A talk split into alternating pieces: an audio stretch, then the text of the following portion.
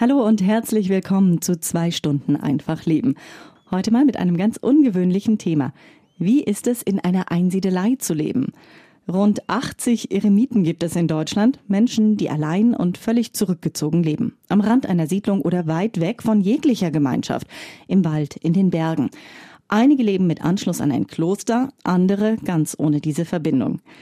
Meine Kollegin Anna Parschan wollte herausfinden, wie sich das Leben als Eremitin so anfühlt und ist für drei Tage in eine Einsiedelei gezogen. Inzwischen ist sie wieder zurück und jetzt bei mir im Studio. Hallo Anna. Hallo. Anna, sind wir hier die lieben Kollegen dir so sehr auf die Nerven gegangen in der Redaktion, dass du gedacht hast, du ergreifst die Flucht und gehst mal in die Einsiedelei? Ja, natürlich. Nein, Spaß. äh, nein, auf gar keinen Fall. Wir hatten mal ein Wochenthema hier bei uns im Haus zum Thema Einsamkeit. Und ähm, da bin ich irgendwie bei der Recherche auf das Kloster Maria Eck gestoßen, wo es eben eine Einsiedelei gibt. Und ich habe mir gedacht, hey, das wäre doch mal was für einen Selbstversuch. Und ähm, ich bin privat und aber auch in der Arbeit eigentlich eher jemand, ja, ständig unter Menschen und so weiter. Und ich dachte mir, das wäre mal so eine richtig coole Challenge, weil das das absolute Kontrastprogramm wäre. Und dann habe ich gefragt und dann hatten sie Zeit und ich habe gesagt, okay, ich komme. Anna, ich habe festgestellt, nicht jeder weiß mit dem Begriff Einsiedelei was anzufangen. Kannst du uns mal kurz erklären, worum es sich dabei überhaupt handelt? Also Einsiedelei bedeutet, dass man an einem Ort alleine in Einsamkeit lebt und das machen vor allem Einsiedler oder auch äh, Emeriten genannt und das sind meistens dann Geistliche, die sich da zurückziehen. Und wie hast du dort gelebt? Kannst du uns mal beschreiben, wo deine Hütte lag und was du denn dort zur Verfügung hattest? Also das war eine kleine Holzhütte mitten im Wald äh, beim Kloster Maria Eck in der Nähe und das kann man sich vorstellen wie so eine, ja, wie so ein kleines Gartenhäuschen, nur ein bisschen robuster. Und innen drin gab es zwei Räume, einen Wohnraum und einen Gebetsraum und alles aus Holz mit einem kleinen Holzofen, komplett darauf ausgerichtet, dass man dort selbstversorgerisch lebt. Genau. Mhm. Das heißt, du hattest Strom, zum Heizen musstest du aber Holz hacken, oder? Ja, stimmt nicht ganz. Ich hatte tatsächlich keinen Strom. Oh wow. Es gab aber Solarplatten oben an der Decke, also beziehungsweise oben auf der Hütte drauf. Und da musste man ein bisschen haushalten und immer gucken, wie viel habe ich noch, äh, wie viel habe ich nicht mehr. Ähm, da hatte ich aber ganz Glück. Also ich habe eigentlich nur am Abendlicht gebraucht. Ansonsten hat das ganz gut gepasst. Und Genau, für den Ofen muss man selber sein Holz hacken, äh, damit es warm wird. Hat das geklappt? Es hat gut geklappt. Ich hätte nicht gedacht, dass ich das so gut hinbekomme. Ich habe davor noch nie Holz gehackt und äh, habe auch so einen Ofen noch nie bedient. Aber das hat erstaunlich gut funktioniert. Hm. Was durftest du denn mitnehmen in deine Einsiedelei und was musste zu Hause bleiben? Zu Hause bleiben mussten auf alle Fälle Handy, Laptop, Bücher, alles, was, womit man sich beschäftigen kann. Also Medien waren tabu. Mitgenommen habe ich lediglich Kleidung natürlich und Lebensmittel, weil man sich dort selbst versorgen soll, selbst kochen und so weiter, dass man einfach da nicht rausgerissen wird. Man könnte beim Kloster Maria Eck auch essen gehen, aber Sinn ist es eher, dass man dann für sich bleibt und sein Essen selber macht. Mhm. Deine Holzhütte liegt ja auch ein bisschen weg vom Kloster Maria Eck. Hattest du da nachts nicht Angst allein? Doch, auf alle Fälle. ich hatte richtig doll Angst und die erste Nacht war auch, ja, durchwachsen, würde ich sagen. Also habe ich nicht viel geschlafen, aber es ging dann mit der Zeit. Hattest du ein Telefon, wenn was passiert wäre, wo du irgendwo anrufen konntest? Ja, also offiziell soll man ja eben nichts mitnehmen, aber für den medizinischen Notfall soll man sein Handy behalten und aber ausschalten. Und ich habe das dann ganz weit tief unten vergraben äh, in, in einem Kleidung, äh, Kleiderschrank und da ist es dann auch geblieben, ja. Mehr Abstand vom Alltag als beim Leben in einer Einsiedelei kann man ja eigentlich nicht gewinnen, oder? Ja, das stimmt. Also es ist absolutes Kontrastprogramm, vor allem für mich. Ich bin sehr medienaffin, nicht nur natürlich in der Arbeit, sondern auch privat. Und es war mal komplett was anderes. Wie sehr hast du dann dein Handy vermisst? Gar nicht. Und das hat mich überrascht. Ähm, ich dachte, das wird ein großer Kampf. Es gab am zweiten Tag mal einen Moment beim Mittagessen, ähm, da habe ich so diesen automatischen Griff gemacht und so geguckt, wo ja. ist das Handy, wie viel Uhr ist es? Und dann habe ich festgestellt, ach ja, habe ich ja gar nicht. Mm, und ja, es hat mir dann irgendwie doch nicht gefehlt, weil man in der Einsiedelei so mit sich selbst beschäftigt ist und auch mit den Dingen, die man dort zu tun hat. man ist völlig entschleunigt und dementsprechend habe ich es komischerweise dann gar nicht vermisst. Hm, hast du dich nicht einsam gefühlt? Es ist ja so, wenn man ein bisschen alleine ist, auch wenn man vielleicht mit zum Beispiel einen Kaffee trinken geht, alleine, dann hat man ja so mhm. diesen Impuls, man nimmt halt schnell das Handy, schreibt ein paar WhatsApp gegen die Einsamkeit ja. so, ne? Ich glaube, dass das aber auch daran liegt, weil das, man will nicht komisch wirken vor anderen, wenn man alleine sitzt in einem Vielleicht. Café. äh, aber ich habe mich gar nicht einsam gefühlt. Ich glaube, da muss man unterscheiden zwischen allein und einsam. Ich war alleine. Ich war allein, definitiv. Aber ich war nicht einsam. Ähm, weil, ja, das ist ganz schwer zu erklären, aber diese, dieser Ort hat wirklich was ganz Magisches. Es ist eben mitten im Wald und die Natur hat so viel zu bieten. Und wenn man es schafft, sich auf das Experiment so ein bisschen einzulassen, nimmt man ganz viel wahr und ist gut beschäftigt, sage ich mal, auch wenn man die ganze Zeit allein ist. Einsam habe ich mich zu keinem Zeitpunkt gefühlt. Ich habe manchmal meinen Freund ein bisschen vermisst, so um, um irgendwie darüber zu reden, was ich hier so erlebe in dieser Einsiedelei. Aber nee, einsam habe ich mich nicht gefühlt. Mhm. Gab es irgendwas außer deinem Freund, was du vermisst hast? Mm, nee, ich glaube nicht. Also ein Stück weit, da muss ich auch ganz ehrlich sein, ist es schon auch ein bisschen anstrengender, das Leben dort. Ne? Man hat diese Bequemlichkeit nicht mit allgegenwärtigen Verfügbarkeiten von Heizung, Licht, äh, Toilette direkt um die Ecke und so weiter man muss sich halt so ein Stück weit darauf einlassen. Es dauert alles ein bisschen länger und manchmal habe ich so diese Bequemlichkeiten eben vermisst, dass man äh, einfach die Heizung aufdreht und es ist warm. Das ähm, ist aber, glaube ich, das ist einfach ein Luxus, den wir alle so haben. Und es ist schön, den auch mal abzulegen und das dann im Nachhinein auch wieder mehr wertschätzen zu können. Also so richtig krass vermisst habe ich eigentlich, ja, wenn dann nur mein Freund. Du wolltest Stille, Achtsamkeit und Ruhe finden. Wie lange hat es denn gedauert in der Einsiedelei, bis du dort angekommen bist? Mm, also am Anfang muss man natürlich erstmal Koffer auspacken, sich orientieren und so weiter. Das dauert schon so ein paar Stunden. Dann gibt es so einen Moment, zumindest war das bei mir so, wo ich gemerkt habe, okay, was kommt denn jetzt? Also das ist auch ein Stück weit ankommen, aber so richtig in der Achtsamkeit angekommen bin ich eigentlich erst nach ungefähr 24 Stunden, nachdem ich auch den geistlichen Begleiter, den Bruder Christian, kennengelernt habe und der mir auch ein bisschen gezeigt hat, wie ich da reinkommen kann, nämlich durch Achtsamkeitsübungen. Ähm, nicht nachzudenken und mal nur zum Beispiel drei Minuten sich aufs Hören konzentrieren, aufs Schmecken, Fühlen, Riechen, also nur auf die Sinne. Und dann kommt man irgendwann in so einen Modus, in dem man die Gedanken langsam ausschalten kann. Es kommen vielleicht Gedanken auf, aber du kannst sie sofort wieder ablegen und dann, ja, und dann habe ich das Gefühl, bist du eben in so einem Achtsamkeitsmodus. Und das ist was ganz Besonderes. Und ich hätte nicht gedacht, dass ich das schaffe. Ich bin sonst sehr wuselig und habe viele Gedanken im Kopf. Bruder Christian ist ja einmal am Tag vom Kloster Maria Eck zu dir in die Einsiedelei gekommen. Wie wichtig war denn diese geistliche Unterstützung für dich? Die war sehr wichtig. Also zum einen, dass man am Anfang erstmal so ein Briefing bekommt. Denn ich dachte eigentlich, ich komme da an, soll irgendwelche Lebensfragen mitbringen und dann wird da drüber philosophiert.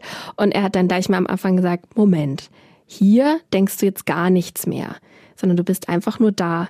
Und das war schon mal das eine, dass ich überhaupt verstanden habe, um was es geht, dass da jemand da ist, der das einem erklärt und einen auch so ein bisschen an die Hand nimmt, nämlich zum Beispiel mit Wahrnehmungsübungen. Also das hat er mir gezeigt, äh, pass mal auf, setz dich hier hin und konzentriere dich mal fünf Minuten nur aufs Hören zum Beispiel oder nur aufs Sehen. Und alle Gedanken, die aufkommen, lass es zu, aber schieb die dann, also leg die sofort wieder ab. Und solche Anleitungen, die sind natürlich enorm wichtig, weil sonst kommt man da in dieser Hütte an und ja, ist einfach auch ein bisschen überfordert, weil man ja sonst 24-7 Dauerbeschallung hat und dann ist da diese Stille und du sitzt da und denkst dir so, was mache ich denn jetzt den ganzen Tag?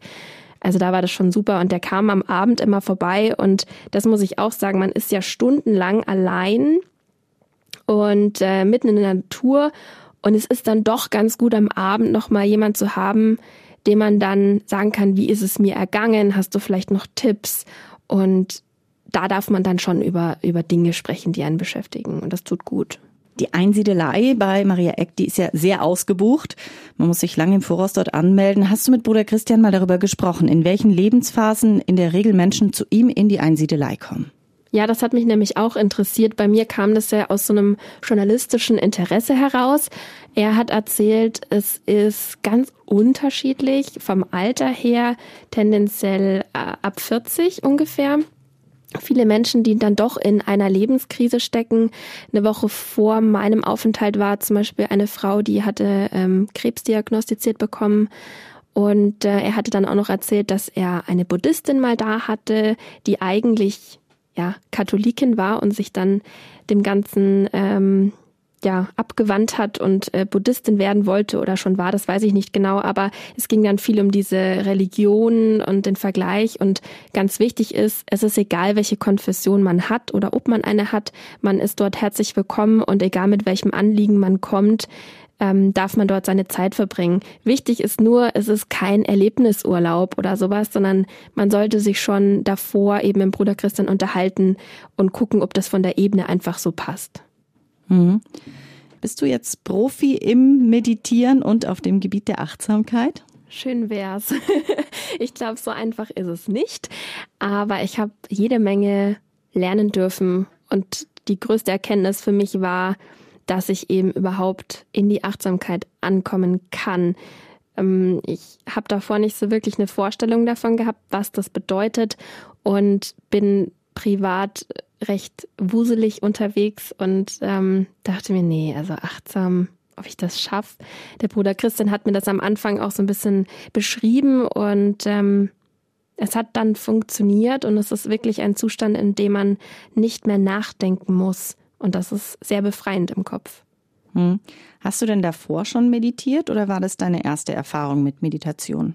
Also ich muss sagen, ich habe gar nicht wirklich meditiert, sondern wirklich diese Achtsamkeitsübungen eher gemacht, ähm, was einen dann automatisch in eine meditative Situation bringt. Ähm, es war jetzt nicht so, dass ich mich auf den Boden hingesetzt habe mit einer Klangschale und gesagt habe, um, und jetzt werde ich mal ruhig, sondern ähm, ja, diese Achtsamkeitsübungen, wo man eben sich paar Minuten jeweils für einen Sinn Zeit nimmt, rausgeht, äh, den Baum zum Beispiel anlangt. Das klingt jetzt vielleicht ein bisschen komisch, aber das ist wahnsinnig, ja, aufschlussreich, wenn man mit ganz anderer Wahrnehmung so durch einen Wald geht und dann eben mal so eine Rinde anfasst und überlegt und wahrnimmt, und das ist dann meditativ. Und ich hatte vorhin kurz erwähnt, dass ich auch Holz hacken muss, um es warm zu haben. Und das war zum Beispiel auch sowas, diese Bewegung, dieses Hacken immer und immer wieder. Eine Stunde lang soll man das pro Tag machen. Das hat mich dann in einen meditativen Zustand versetzt. Aber aktiv meditiert habe ich nicht. Hm. Ja, das hört man öfter, dass das Holzhacken tatsächlich meditativ sein kann. Ne? Mhm. haben wir leider selten hier in der Stadt. Ja, Achtsamkeit ist wirklich schwierig. Darüber haben wir schon gesprochen. Hast du denn jetzt das Gefühl, dass du im Alltag, nachdem du zurückgekommen bist, achtsamer bist, dass es dir leichter fällt? Tatsächlich schon. Ich versuche immer wieder noch mich auf einzelne Dinge zu konzentrieren, zum Beispiel wenn ich in der U-Bahn sitze, nicht am Handy zu sein oder zu lesen, sondern mich einfach mal da reinzusetzen und die ganzen Geräusche wahrzunehmen. Und das beruhigt mich auch im Alltag enorm und das möchte ich mir unbedingt auch ja nicht nehmen lassen in Zukunft. Mhm. Bei meiner Recherche zum Thema Eremiten habe ich gelesen, dass die Zahl der Eremiten seit Jahren weltweit zunimmt. Kannst du dir nach deinen Erfahrungen jetzt bei Maria Eck erklären, woran das liegen könnte? Ich glaube, zum einen ist es schon so, dass unsere Welt immer schneller, immer lauter, immer, immer mehr wird und das aber eigentlich gar nicht der Seele so gut tut, ist meine persönliche Meinung. Und ähm, deswegen glaube ich, ja, ist es für einige Menschen einfach wahnsinnig angenehm und entschleunigend, mal ja, da einen Cut reinzusetzen und ein ganz anderes Leben zu suchen. Und für mich persönlich kann ich nur sagen, diese Stille dort, die ist unheimlich ergreifend und also das war so angenehm, dass ich sehr gut nachvollziehen kann, dass Leute ähm, ja sich gerne da auf den Weg machen wollen und Einsiedler werden möchten oder zumindest für, für ein paar Tage. Hm. Anna, du hast uns schon einiges über deine Zeit in der Einsiedelei erzählt, aber mit welchem Gefühl hast du denn dann die Hütte am Ende verlassen? Was hast du von dort mitgenommen? Also das Gefühl war durchwachsen. Einerseits habe ich mich sehr gefreut auf mein Zuhause und auf meinen Freund. Ähm, aber es war auch so ein bisschen Abschiedsschmerz. Ich wollte eigentlich ganz gerne bleiben. Und die Frage, was ich mitgenommen habe, da kann ich jetzt ganz viel erzählen. Ich versuche es mal zu konzentrieren auf zwei Punkte. Also zum einen habe ich für mich festgestellt, dass die Stille nicht mein Feind, sondern mein Freund ist. Mm, ansonsten, also eigentlich bin ich im Alltag gerne viel laut unterwegs. Es läuft immer ein Podcast, eine Sprachnachricht oder der Fernseher und ich mache viele Dinge gleichzeitig und dachte eigentlich, das ist so voll mein Ding. Und in der Einsiedelei habe ich festgestellt, dass die Stille nichts ist, ähm, für was ich Angst haben muss, sondern dass mir das eigentlich ziemlich gut tut. Und es gab auch am ersten Tag so einen Moment, an dem ich ein bisschen ja, ergriffen war, weil ich mich gefragt habe, warum ich mir das eigentlich nicht öfters gönne. Also ich habe so festgestellt, oh, das ist voll schön. Und dann kam gleich der Gedanke, wie traurig, Anna, dass du dich sonst immer so zuballerst mit tausend Medien und, und Zeug. Und diese Erkenntnis war für mich wirklich bahnbrechend, dass die Stille mir gut tut und man, äh, ja, wie ich so schön sage, mein Freund ist und nicht mein Feind. Und das Zweite ist eben der Medienkonsum, der mir erstaunlicherweise eben nicht gefehlt hat. Ja. Mhm.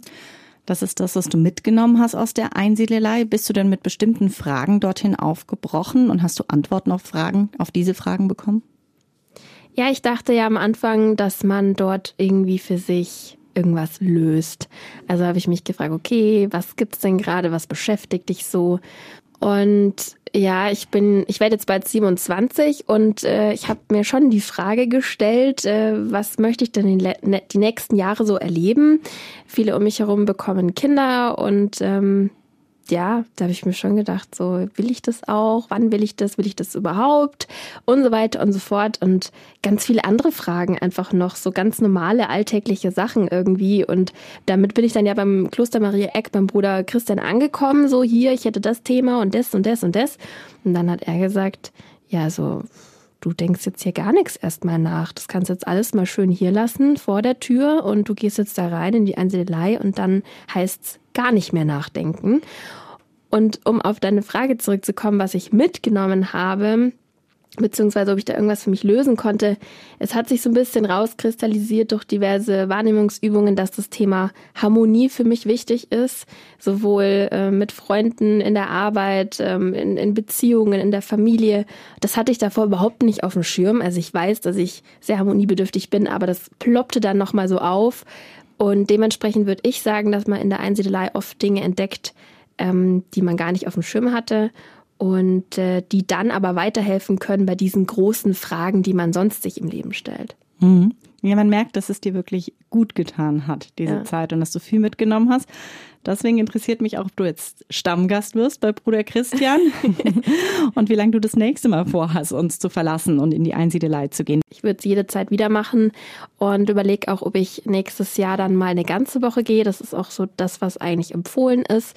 Und ähm, die drei Tage waren ein super Einstieg ich würde es jede Zeit wieder machen. Und ich habe auch schon ein bisschen Werbung gemacht in meinem Umfeld und zu Freunden gesagt, ähm, dass sie das unbedingt machen sollen. Wie ist es dir denn ergangen, als du abends nach den drei Tagen hier wieder zurück nach München kamst? Das war nicht so schönes Gefühl, weil mir als erstes in den Kopf gekommen ist, ich will zurück. also ich bin hier äh, am Münchner Stachus angekommen und bin aus diesem Auto ausgestiegen und es war laut. Also unheimlich groß, also unheimlich viel Lärm habe ich wahrgenommen den ich sonst so nicht wahrnehme. Es hat nach ähm, Pommesfett gerochen mhm. und nach Abgasen und ach, das fand ich alles überhaupt nicht schön. Und diese ganzen Menschen auf einmal und so weiter. Also das war viel zu viel und ich wollte eigentlich am liebsten wieder sofort zurück. Man schärft also seine Sinne extrem in dieser Zeit, ne? Ja, absolut. Und man muss auch dazu sagen, ne, man ist da in Stille, aber ich habe festgestellt, Stille ist auch eine Art von Geräusch ist auch eine Art von Unterhaltung und die aber sehr beruhigend ist. Und dann kommt man hier zurück in diese Stadt und hat diese Dauerbeschallung und das ist halt super anstrengend. Und dadurch, dass, wie du sagst, die Sinne geschärft sind, nimmt man das ungefähr, ich würde sagen, fünfmal so stark wahr wie davor. Für alle, die uns jetzt zugehört haben und auch Lust bekommen, selbst mal Einsiedler zu sein, wie kann man das denn anstellen? Ja, am besten man meldet sich einfach beim Kloster Maria Eck und fragt da nach dem Bruder Christian. Das ist der geistliche Begleiter für die Einsiedelei.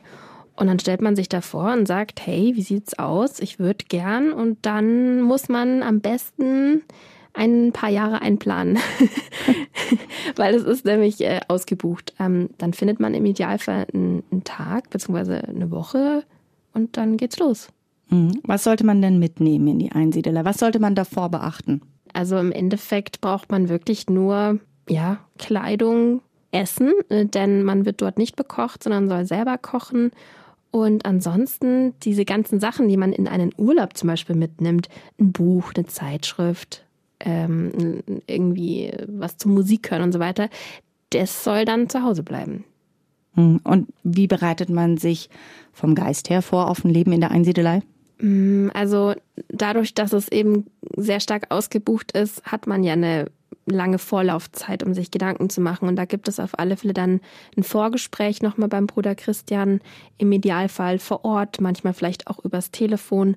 Und da wird man dann schon ein bisschen so vorbereitet, was da alles so auf einen zukommt. Und der Bruder Christian skizziert mal, wie so ein Tag aussehen kann. Und das finde ich, ist schon mal eine gute Vorbereitung. So, es gibt, du kannst aufstehen, wann du möchtest und du kannst deinen Tag gestalten, wie du möchtest und hast eigentlich nur die Vorgabe, nichts denken, möglichst viel wahrnehmen und eine Stunde Arbeit am Tag. Bei mir war das Holzhacken, im Sommer kann das dann aber auch noch Gartenarbeit und so weiter sein. Das ist schon mal gut zu wissen, was da einen so erwartet. Und beim Rest muss man sich, glaube ich, ein Stück weit auch einfach überraschen lassen. Ja, das ist keine Erfahrung, die man ähm, wie im Lehrbuch vorlegen kann und sagen kann, das erwartet dich, weil jeder Mensch ist anders, jeder geht mit anderen Gefühlen da auch ran. Und das Wichtigste finde ich eigentlich, dass man sich im Vorfeld klar macht, okay, da sind jetzt paar Tage vor einem und in der Zeit lasse ich mich mal zu 100 Prozent drauf ein, weil sonst kann ich es nämlich gleich lassen, ja.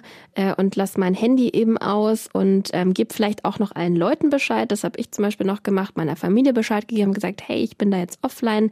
Wundert euch nicht, wenn nichts kommt. Das hat mir so ein bisschen den Rücken gestärkt, um zu sagen, jetzt kann ich da komplett 100 Prozent reingehen. Das wäre so mein Tipp. Mhm. Das kann man im Grunde sich ja auch einfach mal so in den Alltag einbauen. Ne? Kann man sagen, ich bin jetzt mal vier Tage nicht erreichbar über WhatsApp oder alle anderen Dienste. Weil man hat ja dann immer, es macht ja auch Stress, dieses ständige Aufblinken von den kleinen roten Knöpfen auf dem Handy, ne? Ja, absolut. Ich glaube, das macht man viel zu wenig. Man, man könnte das eigentlich ähm, super gut integrieren. Das ist auch dann Thema am Ende de, der Einsiedelei. Also der Bruder Christian sagt dann auch, ähm, was hast du jetzt ähm, gelernt für dich? Was willst du mitnehmen? Und wie können wir das jetzt integrieren in deinen Alltag? Und bei mir sieht es jetzt zum Beispiel so aus, dass ich eine Stunde Stille fest einplane in der Woche. Mhm. Das steht bei mir auch wirklich im Kalender. Und ähm, da fahre ich entweder in den Wald raus oder ich setze mich ähm, bei mir in, in der Wohnung irgendwo hin, äh, sag auch äh, zu meinem Freund, hey, eine Stunde möchte ich jetzt bitte nicht gestört werden, kannst du vielleicht ein bisschen leiser sein mit dem, was du machst oder ich gucke, dass ich alleine bin, wie auch immer. Und dann wird das wie so ein Termin eingeplant, weil sonst macht man es ja dann doch nicht. Also wann setzt man sich schon hin und sagt, wie du vorhin meintest, okay, jetzt mache ich mein Handy aus das macht man eigentlich nicht. Man, man muss ein Stück weit, wenn man in diesem Alltagstrott ist, sich dafür einen Termin schaffen, so blöd wie das klingt. Vielen Dank, liebe Anna, dass du heute bei mir im Studio warst. Ich wünsche Ihnen jetzt noch einen schönen Tag. Am Mikrofon verabschiedet sich Katrin Schreiber.